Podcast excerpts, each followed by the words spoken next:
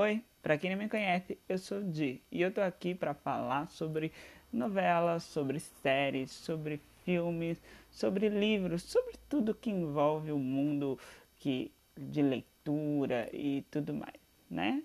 A gente veio aqui falar um pouco, discutir, analisar, aprofundar, questionar.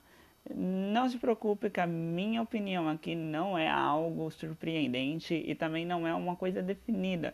Não é certo nem errado. É algo para se construir, para se dialogar. É somente uma análise feita por mim de questionamentos e conclusões que eu cheguei depois de assistir. Certo? Então, desde já, é, eu peço para que vocês deixem seu like, se inscrevam no canal comentem e compartilhem aqui para que a gente possa é, trazer mais, mais, mais, trazer mais vídeos, trazer mais é, conteúdo, produzir algo legal para vocês. E hoje eu vim aqui exclusivamente para falar de novelas, certo? Basicamente de uma novela que está sendo reprisada. Ela é uma novela da Rede Record, né, televisão, e ela é do Tiago Santiago. Vocês já devem estar imaginando que novela que eu tô falando. Sim, é Os Mutantes. Gente, essa novela foi um símbolo, foi um, um ícone eternamente grátis. Pra quem não conhece, ela é uma telenovela de Thiago Santiago, da Rede Glória Televisão, e ela foi dividida em três temporadas, né? A primeira temporada chama-se Caminho do Coração, a segunda temporada chama-se Os Mutantes Caminho do Coração, e a terceira temporada chama-se Promessas de Amor, Os Mutantes Caminho do Coração. É, foi bem criativo o que eles fizeram, certo? Vou contextualizar vocês para que vocês consigam entender e lembrar mais ou menos como que era a trama inicialmente, né? É, a gente tem a Maria, que é a Bianca Rinaldi. Ela é uma artista e ela é filha adotiva da Ana Luz e do Pepe, né? Que é interpretado pela Fafá de Belém e pelo é, Perfeito Fortuna, certo? E aí ela é acusada de matar o Dr. Sócrates Mayer, que é feito pelo Valmor Chaga. Ele é um poderoso chefe, médico, dono de clínica, certo? E ele pai biológico da Maria. E ele morreu porque a doutora Júlia, personagem de Talina Jean, que é geneticista, que ela é tipo uma cientista louca lá da clínica, ela mandou executar ele porque ele descobriu um projeto de mutação genética em humanos. É, parece um roteiro de série de Netflix misturado com um pouco de trama mexicana. Sim, parece. E, assim, é maravilhoso se você for parar e ler só a sinopse e falar assim: porra, eu quero assistir isso. Certo? E realmente, se você for avaliar bem a, a novela, ela tem um, um, um, bom tema, ela tem uma história muito interessante. E naquela época, o pessoal tipo, olhava para isso e falava, gente, esse povo é louco. E que era uma aposta totalmente nova, totalmente fora da casinha. Ninguém nunca é, pensou em fazer uma coisa tão doida. E eles decidiram fazer e deu certo. Talvez. Deu certo, sim, gente. Inicialmente foi um projeto muito bom. Os efeitos especiais eram um pouco duvidosos. Se a gente olhar de hoje, assistir hoje, eu acho que até na época a gente olhava assim, comparando com os filmes de Hollywood, comparando com. A gente ficava tipo, nossa, meio ruim esse efeito especial. Mas tinha um efeito especial, a gente via que tinha um esforço. E era interessante, era uma coisa meio fantasiosa, assim, e era interessante. Só que a novela começou pecar muito. Ela começou a ter um desfecho, porque ela, é, como eu falei, ela, ela fez três temporadas da novela e quase são mais de mil capítulos dessa novela. E é muito grande. Então, o número de capítulos é enorme, entendeu? E, e assim, é, começou a acontecer coisas, muita coisa na novela. E uma novela tão longa é, tem que ter um cuidado é, muito grande, certo? E ela não teve esse cuidado, teve muitos desfechos mal resolvidos, não explicados e mortes assim que até hoje não entendeu. Então, assim, eu vou trazer um para vocês, né? Depois disso tudo, dessa contextualização de tudo, eu vou trazer para vocês algumas mortes, né? Alguns acontecimentos que não tiveram nenhum sentido na trilogia, certo? Porque quando a gente faz uma trilogia tão grande, que é exibida de segunda a sábado, certo? No caso na TV, todos os dias, requer um tempo, né? A gente vê hoje, por exemplo, quando a Netflix ou serviços de streaming lançam uma série, eles gravam um, um piloto, né? Um, um, uma premissa de 5 episódios, 10 episódios de uma série. E se der certo, eles vê os números e lançam uma segunda temporada com muito mais episódios. Só que aí é todo um trabalho, demora tipo até muito tempo para lançar é, essa segunda temporada, né? E eu acho que eles não tiveram esse cuidado. Eles viram que foi dando certo, foi, foi indo, foi indo, foi indo, e deu um monte de coisa errada. E a gente vai falar 10, 10 acontecimentos nada a ver da trilogia aqui de Caminho do Coração. Então, primeiro acontecimento é a morte do Dr. Sócrates, que na verdade ele não morreu certo? Então, lá no começo da novela, a gente tem o Dr. Sócrates sendo assassinado, né? Sendo morto pela doutora Júlia, né? Pela mandante, que, na verdade não por ela, por outras pessoas, mas a pedido dela, para incriminar Maria, que é filha do Dr. Sócrates. Então, a primeira temporada inteira gira em torno desse assassinato, né? E gira em torno, inclusive, de pessoas que descobrem esse, quem é o mandante desse assassinato e o motivo da, da, do crime e acaba sendo morto. Então, toda vez que alguém dá próxima a descobrir o, o, motivo da morte, todo o segredo envolvido, acaba morrendo. Então, toda a primeira temporada é voltada para isso. Só que chega no final de um, de um, certo tempo, eu não sei o que aconteceu com o Thiago Santiago, com quem foi. Eu acho que ele esqueceu disso. Ele esqueceu totalmente que a novela foi. Ou ele quis fazer um plot twist muito doido. E ele acabou trazendo de volta o chefão, né? Do crime, de todos os mutantes, o, o, o, chefe das naves assim alienígena, porque tinha alienígena na série, eu tô te falando, tinha alienígena e você descobriu que na verdade o chefe alienígena da série era o Dr. Sócrates.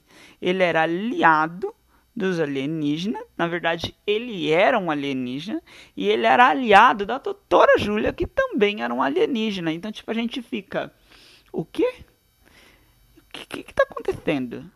Então, para vocês verem como que, e isso dessa questão do Dr. Sócrates e dos alienígenas começou lá na segunda temporada. Lá na segunda temporada entrou a, per, a premissa dos alienígenas e trouxe à tona, por exemplo, mais para frente, bem mais para frente, essa questão do Dr. Sócrates. Só que para vocês verem como que eles se perderam no texto totalmente, porque não tem nenhuma explicação, não tem nada, não tem, não tem vestígio, não tem nada que explica isso absolutamente nada. Ele simplesmente fez isso. E, tipo, você percebe que ou ele esqueceu disso, ou ele fez mesmo para causar, ou para encher linguiça, ou porque precisava fazer alguma coisa, e ele fez isso e não, não, ninguém entendeu nada. Segundo acontecimento, ele, na segunda temporada, primeira temporada, a gente conheceu alguns mutantes, né? A menina que tinha asas de anjo, a menina que conseguia curar as pessoas, uma menina que conseguia prever o futuro, o outro lia o pensamento, a Maria que tinha uma série de poderes que ainda era desconhecido, mas a gente sabia que ela, ela tinha super força, ela tinha habilidade de atravessar paredes, que ela tinha habilidade de voar, tinha a menina que pra, praticamente era Jean Grey da, da história, enfim. Só que na segunda temporada, ele acrescenta muito mais mutantes, porque assim, é, é passado numa ilha, né? Tem uma ilha de mutantes lá, que é onde fica o laboratório da doutora Júlia, um laboratório subterrâneo dentro dessa ilha, onde ela faz todas as, as experiências genéticas dela. E nessa ilha tem todas as experiências genéticas que não deram certo, todos os mutantes extremamente poderosos, perigosos e incontroláveis, todos dentro desse laboratório e nessa ilha, no meio do nada partindo por esse princípio, uma coisa que você tem é, você não vai nessa ilha, entendeu? Mas não sei o que acontece com esses personagens que eles acabam tudo indo para lá e um monte de gente vai para lá fazer o que lá, eu não sei. E aí é, acontece um apagão, não sei lá o que acontece no, no, no laboratório da Dra. Júlia e todos os mutantes escapam. E, são, e aí você parte pelo pressuposto. São mutantes super poderosos né? E tem mutantes que não estavam na ilha, que estavam fora, que são poderosos, por exemplo, como a Tati, né? E que estavam lá e vão para a ilha para ajudar ou tal, tem outros mutantes também. E esses poderes, esses mutantes, eles simplesmente aparecem do nada. Seus poderes são inexplicáveis, eles são praticamente invencíveis. E partindo por esse suposto de invencíveis, muito deles desaparece na história, entra na história, causa um monte e some. E não volta mais. E muitos desses mutantes simplesmente morre do nada. A gente tem um exemplo, por exemplo, o mutante, o mutante Scorpion, que ele simplesmente aparece, sai matando todo mundo com seu veneno e ele morre. E são umas mortes muito, muito, mas muito, mas muito idiota. Entendeu? É, outra questão é mutantes que somem, simplesmente somem. E ninguém sabe para onde ou o que aconteceu com esses personagens. Eles simplesmente aparecem e somem.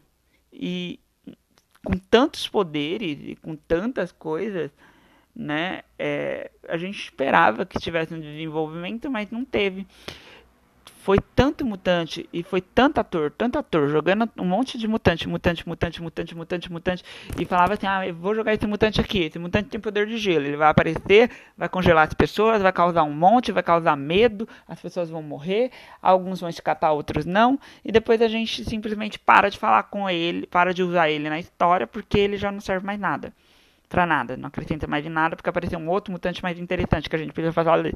E fica nessa, nesse rodopio e a gente não entende nada. Entendeu? Então é um monte de ator despertado, um monte de mutante despertado, um monte de poderes simplesmente nada a ver. Entendeu? O terceiro fato mais importante são os poderes do Chris e a história do Chris, que é muito confusa. Para você entender, o Chris é uma criança no, na primeira temporada, ele é um bebê, certo? E ele tem um monte de poderes, entendeu? Ele levanta as coisas, ele faz fogo, ele faz gelo, ele muda, muda, muda o tempo. Só que ele tem uma espécie de poder parecida com a do Benjamin Burton. Ele é um exemplo disso. Só que é o reverso. No caso do Benjamin, nasce velho e vai rejuvenescendo. No caso do, do Chris, ele é um bebê e ele tem uma um, um crescimento muito precoce. Ele é muito, muito, muito rápido para crescer. E aí, partindo por esse pré, essa, essa pré-análise que ele vai morrer muito rápido, o que o Thiago Santiago decidiu fazer? Transformar ele num deus. Quando eu falo num deus, eu não sei assim, ele deu tantos poderes para esse mutante, tantos poderes para esse mutante que é inexplicável o número de poderes que ele tem.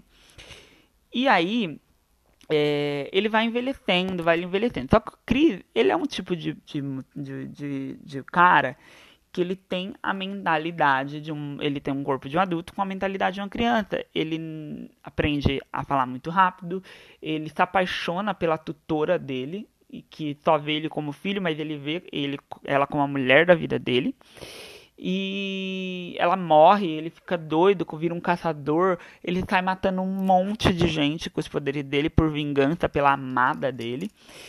E uma coisa muito estranha que acontece é que ele finalmente se apaixona por alguém, que é a Yara. Eles se apaixonam, ele e cria e aí cria um, pela primeira vez uma história muito empolgante, que é a história do Chris com a Yara.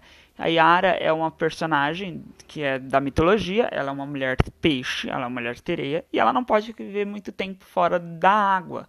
Então ela consegue sair da água, virar uma humana, mas ela não consegue ficar muito tempo fora da água. Então ela precisa voltar para o mar, certo?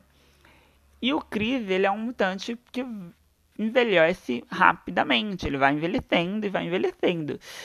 Então é um amor impossível, um amor muito bonito e uma história muito legal porque eles são incompatíveis em tudo. Enquanto ela não vive longe do mar por muito tempo, ele tem esse envelhecimento e tem toda essa questão.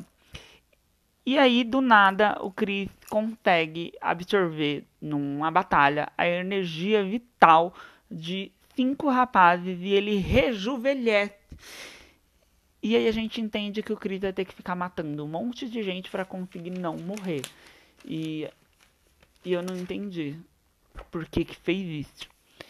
E fica nisso. A história te parte disso. E fica nisso. E é chato. Que a gente queria que ele morresse. Eu, pelo menos, queria, né? Na época.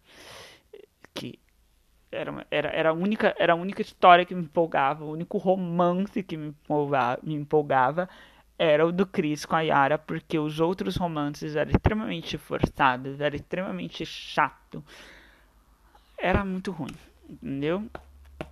É, outro mutante também. Ah, e aí a gente vai por, por quatro, pelo, pelo quarto, por quarto fato, que é a tal profecia. Tem um momento da história que a, o autor decide criar uma profecia. A profecia falava de duas crianças super poderosas, super importantes para o futuro da humanidade. Que futuro é esse? Ele não fala. Que futuro é esse? Ele não explica. Só sabe que são duas crianças, que é a Juno e o Lúcio. E aí, é, o tempo inteiro todo mundo fica atrás dessa, das mães do Júlio, que são as grávidas, né? Que, um, que as duas estão desde o começo da novela. E elas são algumas delas são presas pela doutora Júlia, conseguem escapar, elas conseguem sair da ilha com o bebê e tudo mais e toda essa questão. A Juno, ela é uma bebê da supercomunicação e o Lúcio é um bebê da luz. E aí o que acontece? Eles do nada são separados, eles são sequestrados num acidente e aí a Juno é criada no meio de mais influências e o Lúcio é criado com enormes boas influências de todas as pessoas. E cria aquela meio aquela história é uma bosta. E aí é, depois aparece o Valente, que é o, um cara que aparece do nada e ele perde a memória e ele só sabe que ele tem uma missão só que ele não sabe que missão e ele não explica que bosta de missão é essa. Ele só perdeu a memória. E, e é outro arco que era muito interessante, que era o romance dele com a Maite, com a Maite né? que ele perdeu a memória, ele não lembra, ele é um foragido, porque a polícia procura ele, não sabe porque a polícia decidiu que ele era um mutante, começou a perseguir ele do nada, e aí ele vira lá e realmente ele era um mutante, mas ninguém sabia até o princípio. Só que nem a polícia sabia explicar porque ele estava sendo preso. E aí ele vai lá e se apaixona pela, pela uma das policiais do departamento que mais pra frente é contaminada por um vírus vampiresco e ela vira uma vampira e tem todo esse drama em relação a ela, em relação a ele, ela ser uma policial, ele ser um, um cara é, foragido, ela ser humana e ele ser um mutante, ela ser da polícia e ter que caçar mutantes e ele não, e ele ser um mutante, e todo esse rolê. E aí a gente fica, né, e a tal profecia? pelo que dá a entender, uh, assim, parte, né, o que dá a entender, é que a profecia, na verdade, era o que o Valente veio do futuro para proteger o nascimento dele, porque ele, tecnicamente, é um protetor do futuro, que ele protege lá as pessoas do futuro. E se não tiver a presença dele no futuro, o mundo, a humanidade vai se fuder todinha lá no bagulho. Então, tecnicamente, o cara veio do futuro, eu juro, vou, vou, eu vou te explicar de uma maneira mais é, grotesca. Tecnicamente, o cara veio do futuro para fazer os pais deles, que foram separados, se apaixonarem e consequentemente transarem e ela engravidar dele. É isso. E nesta, exatamente nesta época, tanto a Juno quanto o Lúcio eram adolescentes, deveriam ter 17 anos, 16 anos. E é exatamente a mina engravida com 16, 17 anos. E você fica, poxa, não entendi. Caraca. E é isso. Essa é a profecia das crianças do, que ele cria ali. E a gente acha que é uma coisa uou! E não é nada disso.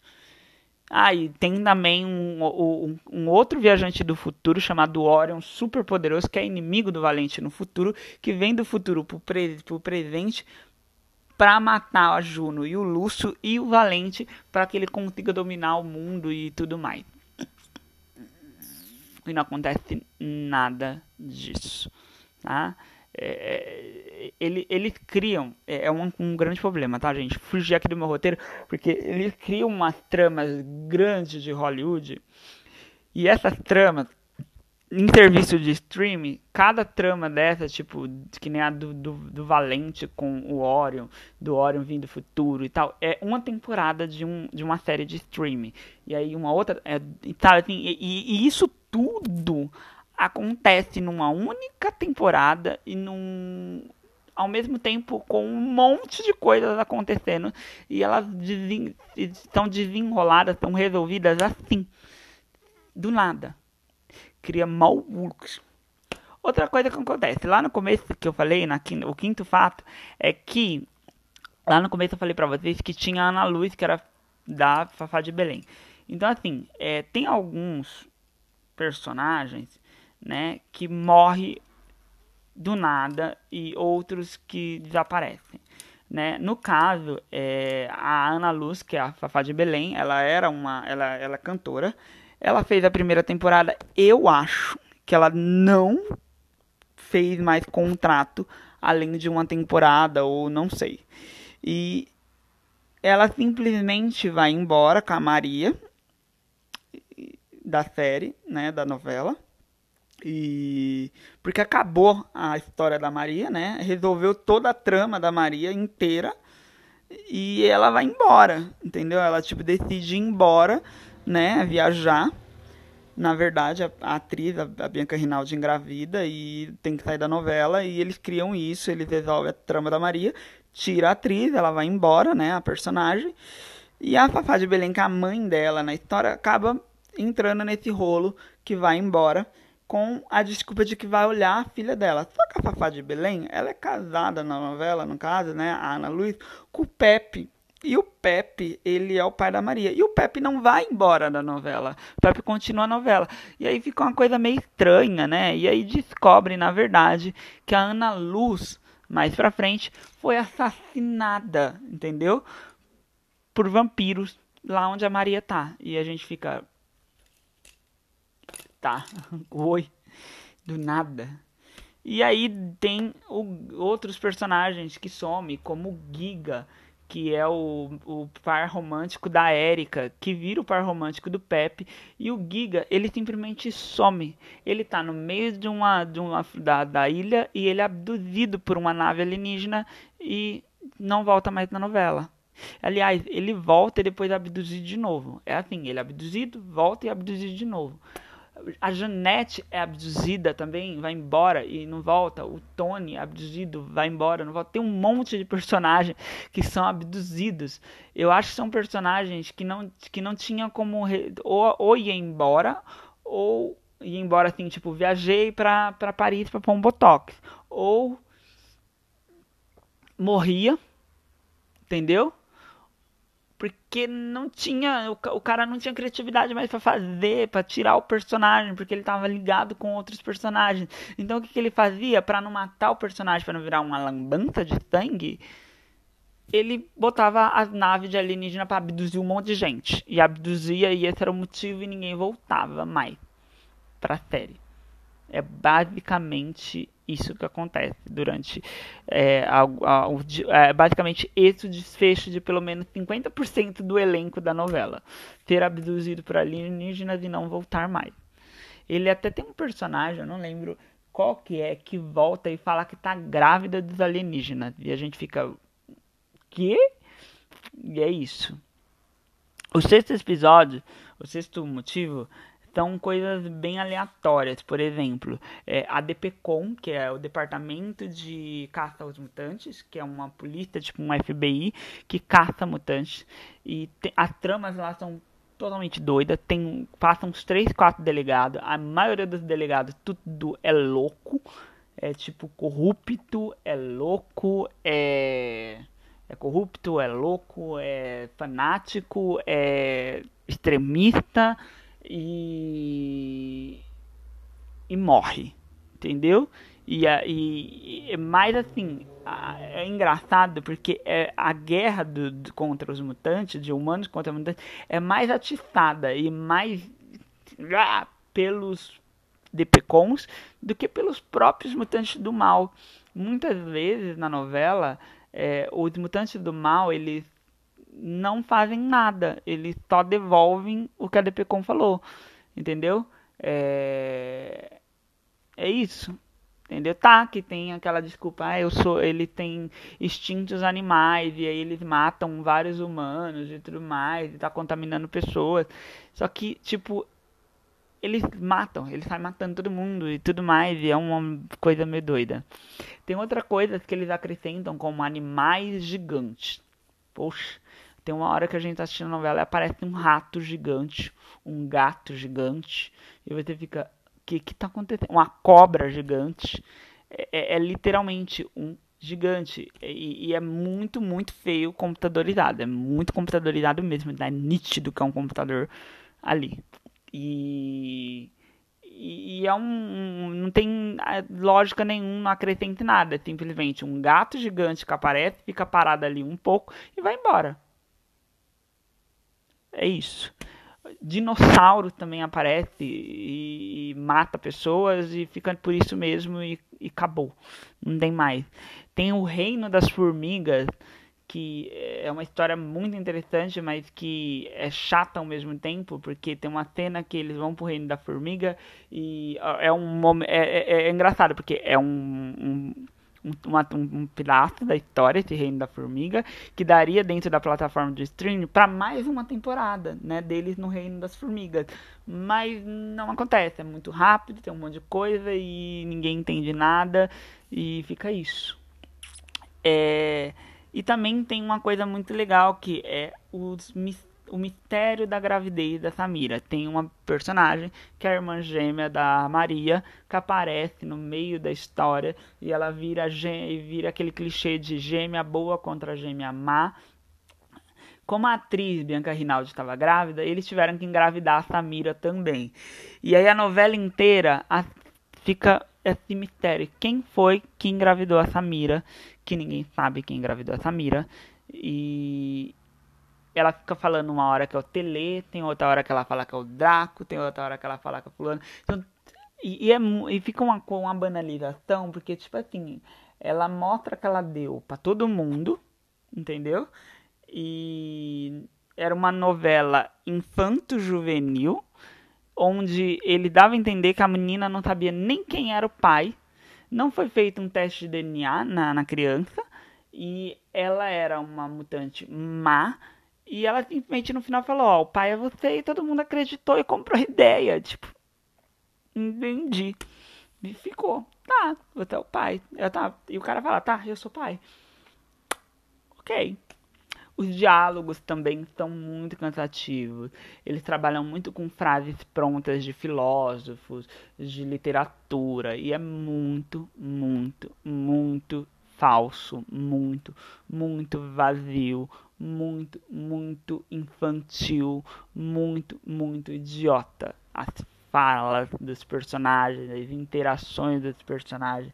Tem uma cena, por exemplo, que o Scorpion tá lutando contra o Homem-Leão e ele meio que fala assim: vamos ver quem vai comer quem primeiro. E você fica, que? Aí tem outra hora que tem uma, a menina encontra um sapo gigante. Ela, nossa, que sapão. Tem uma hora que o homem cobra encontra a mulher aranha e ele fala assim: Deixa a minha cobra entrar na sua aranha. E você fica, gente, o que que tá acontecendo? É um diálogo assim, fora do comum, entendeu? Sétima colocação, a gente tem a Liga do Bem versus a Liga do Mal, que é uma guerra que eles prometiam desde o começo do, do, do negócio. Toda hora os mutantes falam: se vocês não ficar do lado do mal, vocês vão pagar caro. Aquela coisa bem de, de, de série mesmo. E aí tem no final essa luta entre o bem e o mal e é uma merda. É uns efeitos especiais idiota, é umas lutas bestas, é uma mortes mais besta ainda, nada com nada, não tem emoção nenhuma, tá claro que a Liga do Bem vai vencer. E durante a briga, assim, de, de porrada, eles conversam e lançam uns diálogos, assim, no meio da luta que você fica, tipo... Que? Eu acho que, eu acho que a Liga do Mal perdeu porque os diálogos da Liga do Bem com eles eram meio que besta. Então você ficava pensando, cara, por que, que você falou isso? Eu não tô entendendo. Por exemplo, tem uma cena que a Eleonor tá lutando com o Draco, com o Tele, não sei. Aí ele, ela fala assim: Você não vai vencer porque eu tenho fé, porque eu vou vencer, porque eu tô do lado do amor, eu tô do lado da luz, e a luz sempre vence as trevas. E, isso, no meio da luta, eles param, ela para de lutar para falar isso. E de nada volta a lutar de novo. E esse meio tempo que ela tá falando isso, o cara poderia soltar um poder de fogo dele queimar ela viva. Ele não faz nada, ele ficou ouvindo. Então é uma luta muito besta, uma batalha muito, muito, muito, muito chata que eles perderam muito a mão. É, o, o oitavo lugar ficou pro, pro, para as tramas aleatórias que eles enfiaram ali, como o reino de Argart, que tem a história do, do, do, dos reinos de Argart, com Arthur, com tudo mais. Tem também lendas indígenas com folclóricas como Saci, Caipora e um monte de coisa. Tem invasão alienígena, então eles fazem uma mistura tureba, não tem início, não tem meio e não tem fim, é tipo só joga, mexe, vai, engole isso aí, entendeu? Tanto que Todo mundo sabe que a, a, a, a, invasão alienígena, primeiramente quem assistiu Independence Day sabe que no meio lá da história a nave mãe é do tamanho do planeta Terra. A nave mãe de uma, uma nave alienígena é do tamanho de um planeta Terra. E aí a nave mãe invade o planeta Terra no final da história e ela é destruída pela Marli, que é uma mutante que controla o tempo. Então a Marli sobe no alto da cidade de São Paulo lança um furacão, cria um furacão. Para quem não sabe, um furacão destrói uma cidade, tá, gente? E ela, no meio da cidade de São Paulo, cria um furacão que destrói a nave mãe, mas não destrói uma casa de São Paulo. E você fica. Que? Oi? Não tô entendendo. Você assistiu Ultimato, Vingadores de Ultimato? Naquela briguinha lá que o Loki invadiu a, a cidade, virou um caos é meio que. What? E aí a gente tem o destaque para a última temporada, que foi em Promessas de Amor Caminho dos Corações dos Mutantes. Que ele simplesmente pega todos os mutantes adolescentes e crianças e enfiam numa escola para estudar, porque a criança precisa estudar, né? E aí vira tipo meio que um X-Men onde tem os humanos, né? E os mutantes, eles têm que esconder os poderes dele porque eles não podem ter descobertos, porque aí eles não vão ser caçados e tudo mais, e você fica, cara. E, e aí cria um romance entre algumas pessoas e tal. Não é nem interessante, não, não agrega em nada, você fica só. Não tem nada, nada, nada com nada. Às vezes esses mutantes usam sem querer os poderes para resolver a, a, acontecimentos aleatórios que aparecem na escola, por exemplo, uma aranha gigante, entendeu? E, e é isso. E em décimo último lugar, as histórias secundárias junto com os mutantes. Porque assim, o que aconteceu em Promessa de Amor? No último capítulo de Mutantes, O Caminho do Coração, como eu falei, a Maria, que é a Bianca Rinaldi, né? A, a Rinaldi engravidou e ela teve que sair da novela. E a Maria era a trama principal desde o primeiro dia. E eles não pensaram em nada para incluir outra coisa. Eles acharam que ela ia fazer a novela até o final. E realmente talvez ela faria. Só que com a saída da Maria, porque ela engravidou, né? E tal. E com a saída dela, levou pelo menos 50% do elenco. E 50% por, e quase 90% da trama. E eles não emplacaram outra. Então eles decidiram criar novos personagens principal, porque na segunda temporada também o casal que eles criaram para o casal principal para meio que ofuscar a Maria e o Marcelo, que era o casal da primeira temporada, né, e que ia sair nessa última temporada porque a Bianca estava grávida, é, era o Valente e a Ana. E aí o que aconteceu? É, eles saíram também porque a trama deles acabou, porque o cara conseguiu o que ele queria, venceu a guerra dos mutantes, né? Destruiu todas as naves alienígenas e ele voltou pro futuro. E acabou a história, então, tipo, não tinha mais continuação da história dele. E os outros casais que tinham negócio são casais secundários que não tinham interesse nenhum de desenvolver, pelo menos não sei da parte do autor. E, ou do, do, não sei. Então eles criaram novas histórias. Só que eles colocaram, porém, eles criaram um novo casal principal, uma nova história, novos vilões. Eles criaram tipo uma novela nova e juntaram com os mutantes. Entendeu? tipo, deram andamento nos mutantes e colocaram uma novela nova com uma história totalmente paralela, totalmente diferente, com a trama totalmente nada a ver, não tinha ligação nenhuma com a história. Os personagens eram até interessantes, a história até era interessante, mas não tinha ligação, não tinha nada, não tinha nada a ver com o negócio. E outra coisa que ele deixou claro, o autor, ele falou que o elenco novo não seria é, contaminado ou é, mexido ou transformado em mutante, como aconteceu no caso da policial lá da DPCon na segunda temporada que ela virou uma vampira e virou toda aquela trama. Então não teria nem do, do, dos personagens, de todos os personagens novos que entraram da nova trama, nenhum deles seria mutantes e nenhum deles viraria mutante ou se tornaria mutante em nenhum momento. E eles iam se manter fiéis e humanos 100% da história. E foi totalmente um fracasso, tudo, da história os, o, o, o, os diálogos, os desfechos, o fato de não poder de misturar as duas histórias, mas não poder contaminar uma com a outra e e ficou assim. E é isso. E então o que, que aconteceu? Eram histórias muito, era uma história na primeira temporada, né? Muito boa, uma uma ideia muito incrível que por causa da quantidade de temporada, por causa da quantidade de trama, pela falta de paciência, eu não sei da Rede Record, eu não sei se era por conta das limitações dos atores, eu não sei se foi porque os atores não quiseram mais fazer parte da novela e saíram. E eu não sei o que aconteceu, onde falhou, mas falhou.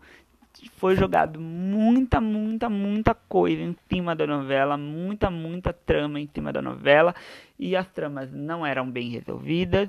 É, então, assim, tinha qualidade as tramas, mas não davam o valor, ele não dava o esforço, o valor que essa trama precisava, que, os, que a, as histórias dos personagens precisavam, o desenvolvimento dos personagens precisava nada.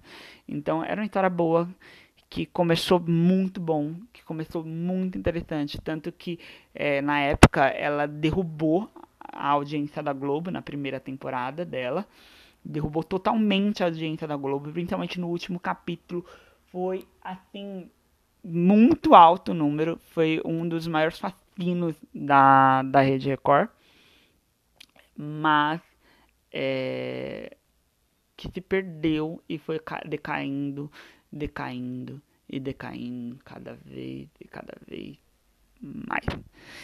E é isso, gente. Comenta aqui embaixo o que vocês acharam da minha análise, se vocês concordam com o que eu falei e se você assistiu Os Mutantes é, e compartilha. E eu volto logo mais. Até logo.